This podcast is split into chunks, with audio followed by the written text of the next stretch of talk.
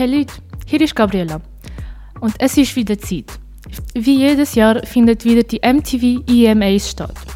Und wir können es kaum erwarten. MTV hat Nominierte für die mit Spannung erwartete MTV EMA 2022 bekannt gegeben, mit dem internationale Künstler vorgestellt werden, die im vergangenen Jahr die Musikcharts dominiert haben.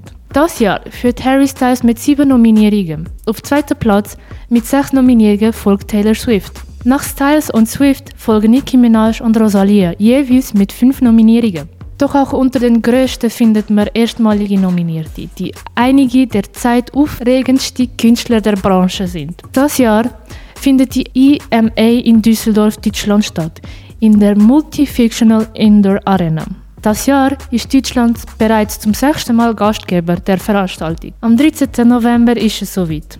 In über 170 Ländern wird Zeremonie gesendet. Doch nicht nur die Zeremonie ist wichtig, sondern auch das Voting für die Lieblingsartist oder Song. Bis am 9. November kann man unter www.mtvema.com auf Vote klicken und so für jede Kategorie seinen Liebling auswählen. Doch was sind die Kategorien das Jahr? Insgesamt gibt es 19 Kategorien.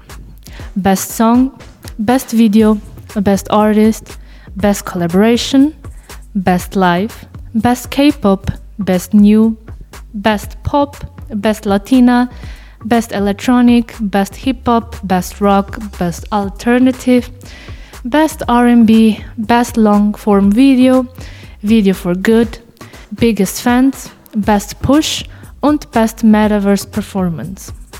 Alle Kategorien und alle Nominierte findest du auf der offiziellen MTV EMA Webseite. War es ein bisschen zu schnell? Auf unserer Webseite findest du den ganzen Bericht dazu.